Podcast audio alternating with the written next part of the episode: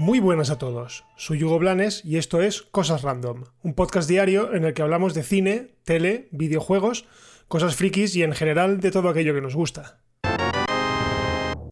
Ayer, como os comenté, fue el día de Star Wars y para ese día, pues Disney y Lucasfilm tenían reservada una sorpresa que pese a que se venía rumoreando, pues no se había confirmado hasta ayer.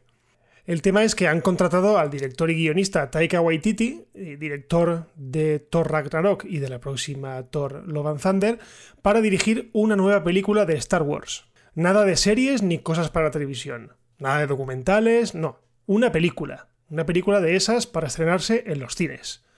También se ha sabido que el propio Waititi compartirá labores de guion con la nominada al Oscar por 1917, Christy Wilson Cairns. Y ya, no sabemos absolutamente nada más del proyecto, así que a partir de ahora son todo especulaciones. Eso sí, sabemos que la película tardará, y no porque lo haya dicho Disney, sino porque ahora Taika Waititi está metido de lleno en la producción de Thor Love and Thunder, una película que según tengo entendido ni siquiera ha empezado a rodarse. De hecho, el otro día eh, en Twitter el propio Waititi dijo que le está viniendo muy bien el confinamiento porque está dándole una repasada al guion de, de la película de Thor. Por cierto, esta no es la primera aproximación del director al universo de Star Wars, ya que ha sido el encargado de dirigir el último episodio de la primera temporada de The Mandalorian y también se ha encargado de interpretar, aunque sea solamente poniéndole la voz, al androide IG-11, un androide que es bastante fundamental en el devenir de la trama de la primera temporada.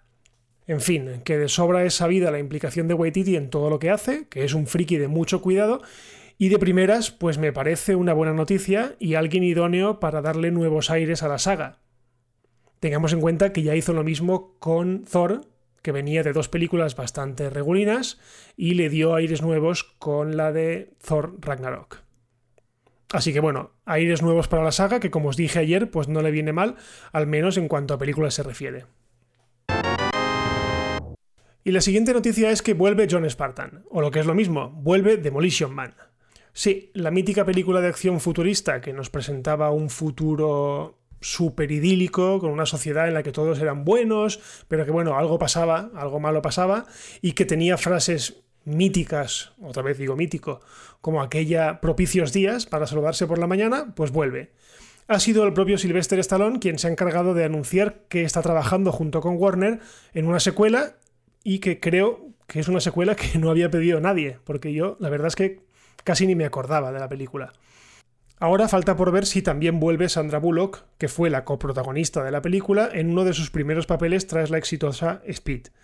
La vuelta de Wesley Snipes la veo un poco más complicada porque creo que su personaje muere en la primera entrega, aunque no lo sé seguro porque hace un montón de tiempo que no, que no veo esta película y no me acuerdo. Y ahora la pregunta fundamental que sé que todos los que habéis visto la película os rondará la cabeza es, ¿revelarán en esta segunda entrega cómo narices se usan las tres conchas después de hacer caca? Veremos. Por cierto, hablando de Sylvester Stallone, eh, me ha venido a la cabeza una anécdota que siempre me ha hecho muchísima gracia. Y es que resulta que durante la década de los 90 la rivalidad de él con Schwarzenegger era evidente. Pues resulta que a Schwarzenegger le presentaron el guion de una comedia y este se lo leyó y lo rechazó porque vio que era terrible. Pero hizo que se filtrara a la prensa que estaba interesado en la película. Claro, los productores, al decir que no Schwarzenegger, pues se dirigieron al segundo en la lista, que era Stallone. Claro, era o Stallone, o Schwarzenegger, o Schwarzenegger y Stallone. Total, que cuando se enteró, cuando Stallone se enteró de que Schwarzenegger estaba interesado, pues no se lo pensó dos veces y aceptó. Claro, tened en cuenta que Schwarzenegger venía de un éxito bastante grande con una comedia, que fue Poli de Guardería, y claro, Stallone quería la suya. Total, que la película se rodó y resultó ser una mierda. La película era Alto mi madre dispara, aquella comedia en la que Stallone compartía protagonismo con la que hacía de madre en Las Chicas de Oro. Y el propio Stallone reconoció años después que esa fue su peor película y que el cabrón de Schwarzenegger se la jugó bien jugada.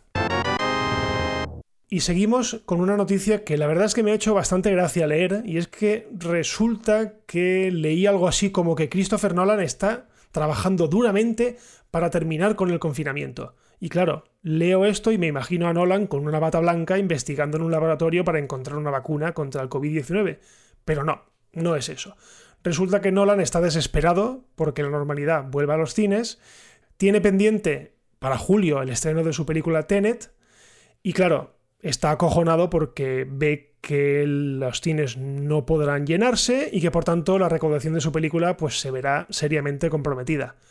Lo que no queda claro es qué narices está haciendo Nolan, porque según palabras del CEO de IMAX, ya sabéis, la cadena esta de cines súper grandes que ofrecen experiencias únicas, ha dicho que Chris se encuentra trabajando duramente para conseguir reabrir los cines. Vamos, que por lo que parece, Nolan se nos ha hecho científico. Uno de mis placeres culpables son las tres primeras películas de la saga de Transformers. Sí, ya sé que son malísimas, pero mira, si las pillo en alguna plataforma o empezada en, alguna, en algún canal de televisión, pues las veo. Sí, no me lo pienso dos veces, las veo. Es algo así como lo que me pasa con Armageddon, pero en malas. Porque sí, Armageddon es buena. Bueno, pues a lo que voy. Resulta que se ha anunciado una precuela animada del universo de películas de Transformers, es decir, del universo de Transformers de Michael Bay.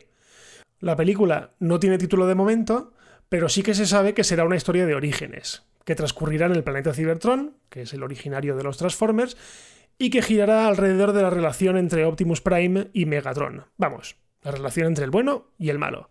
Todos sabemos que acabarán convirtiéndose en enemigos mortales, pero nunca está de más saber, pues eso, de dónde vienen.